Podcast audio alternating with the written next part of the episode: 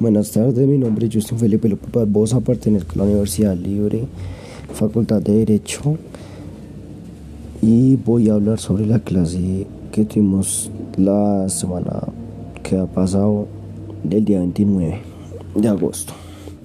Se habla de que el demandante tiene derecho a acción y tiene pretensiones. El demandado tiene derecho a la defensa y tiene excepciones se confrontan los hechos, que esto también pues, es como un resumen de la clase pasada, y se conforma el consorcio. El consorcio pues le define que las partes de quien demandante y demandado eh, habla de que las pruebas se decretan por petición de las partes o por oficio del juez. La facultad y la capacidad de tomar ciertas decisiones. Se habla del artículo 6 el principio de la legalidad funcionará de una manera para funcionarios públicos y de otra para particulares. El principio de la legalidad tiene límite al ejercicio, ejercicio del poder. Se habla del común lobo y el civil lobo. El común lobo se le define como se siguen por las costumbres y el civil lobo por la ley, por la norma creada por órganos competentes. También hablamos de poder constituyente, que se habla en el examen, el derecho procesal, eh, ordinarios, que es todos los procesos de reposición, apelación, queja. La Corte puede revisar todos los, eh, los de tus fallos de tutela que se profieran en el país. Unipersonales que el juez solo decide y colegiados tribunales de distintos tipos y altas cortes. El magistrado sustanciador, sustanciado tramita el proceso. Magistrado oponente que se reúnen para tomar la decisión, que pues en la decisión. Hay tipos de sentencia.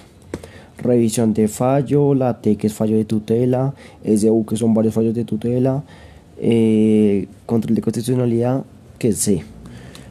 Hablamos de la sentencia T406 del 92, pues que ya se ha hablado antes que era el caso de, de aquel hombre Cartagena que mandó la empresa de acueducto por el alcantarillado. Eh, hechos, pues que es exactamente lo que yo dije que es obra inconclusa. Eh, tenemos el análisis jurídico que es el tribunal donde no declaran que no hay derechos fundamentales. Entonces eh, queda anulada esta sentencia. No hay una tutela como tal. Hablamos de los tipos de derechos en la Constitución, que están primero los fundamentales, que van del 11 a 42. Eh, después los sociales, económicos y culturales y es lo del ambiente. Estamos hablando del titular, que es persona que puede presentar mecanismos procesales para que le respeten los derechos.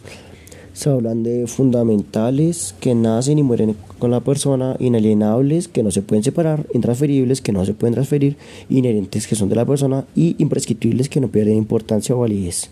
Se habla de la acción de tutela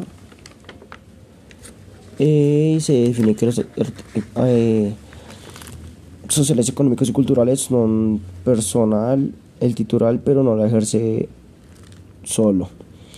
El artículo 42 habla de la familia, que ya ahí pues empiezan los familiares sociales y culturales, donde terminan los fundamentales. Y nos dice que todo instrumento mecánico, mecanismo creado en la ley. Y los derechos colectivos y el ambiente, que son de todas y de todos. Y las acciones populares. Todo esto el día 29 de agosto de 2022. Eso sería todo. Muchas gracias por su atención. Muy buenas tardes, listo, vamos a hablar del día 30 de agosto de 2022, de la semana que recién pasó, o la que está pasando en este momento. Eh, mi nombre es Justin Felipe López Barbosa, pertenezco a la Universidad Libre, Facultad de Derecho, y esto es para la materia de la Constitución. Un saludo, doctor, y pues gracias. Listo, pues empezamos hablando del debate, dando una definición que nos dice que es cuando es ah no el debate se habla que cuando es pertinente utilizar la acción de tutela. La respuesta es que cuando está en riesgo o se viola un derecho fundamental de una persona. Esto no hay que olvidarlo pues ya que las tutelas solo se presentan por esto cuando se viola un derecho fundamental. Se habla de que la Carta Magna en 1215 para reclamar los derechos de los individuos por Juan sin tierra eh, el DESC pues que son derechos sociales económicos y culturales la familia se conforma por más de una persona, la familia es un núcleo fundamental de la sociedad. Los silogismos son operación de la lógica para llegar a una conclusión. Se hará la premisa mayor, menor y conclusión. Eh, también hablamos mucho más después de los tipos de normas jurídicas. El primer tipo es el tipo reglas cerradas, que se habla, del supuesto de hecho más la consecuencia jurídica. El supuesto hecho podría ser el que matase a otro como ejemplo y la consecuencia jurídica que incurrirá en prisión de cierto tiempo a cierto tiempo. Y el segundo tipo son tipo, principios, valores, fines, derechos constitucionales que son abiertos.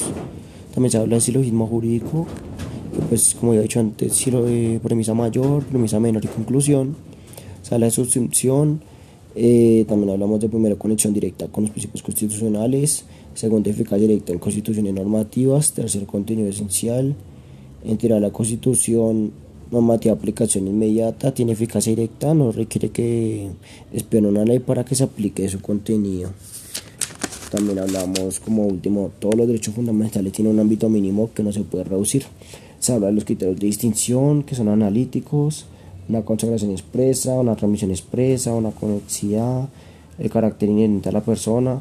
Y por último, hablamos del Estado Social de Derecho, tiene dos ámbitos, un cuantitativo y un cualitativo.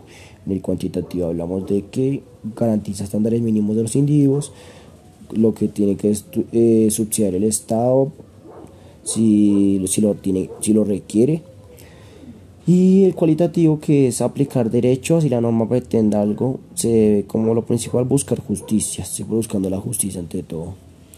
Esto sería todo del día 30 de agosto y eso sería todo otra vez. Y gracias por su atención. Muchas gracias. Hasta luego.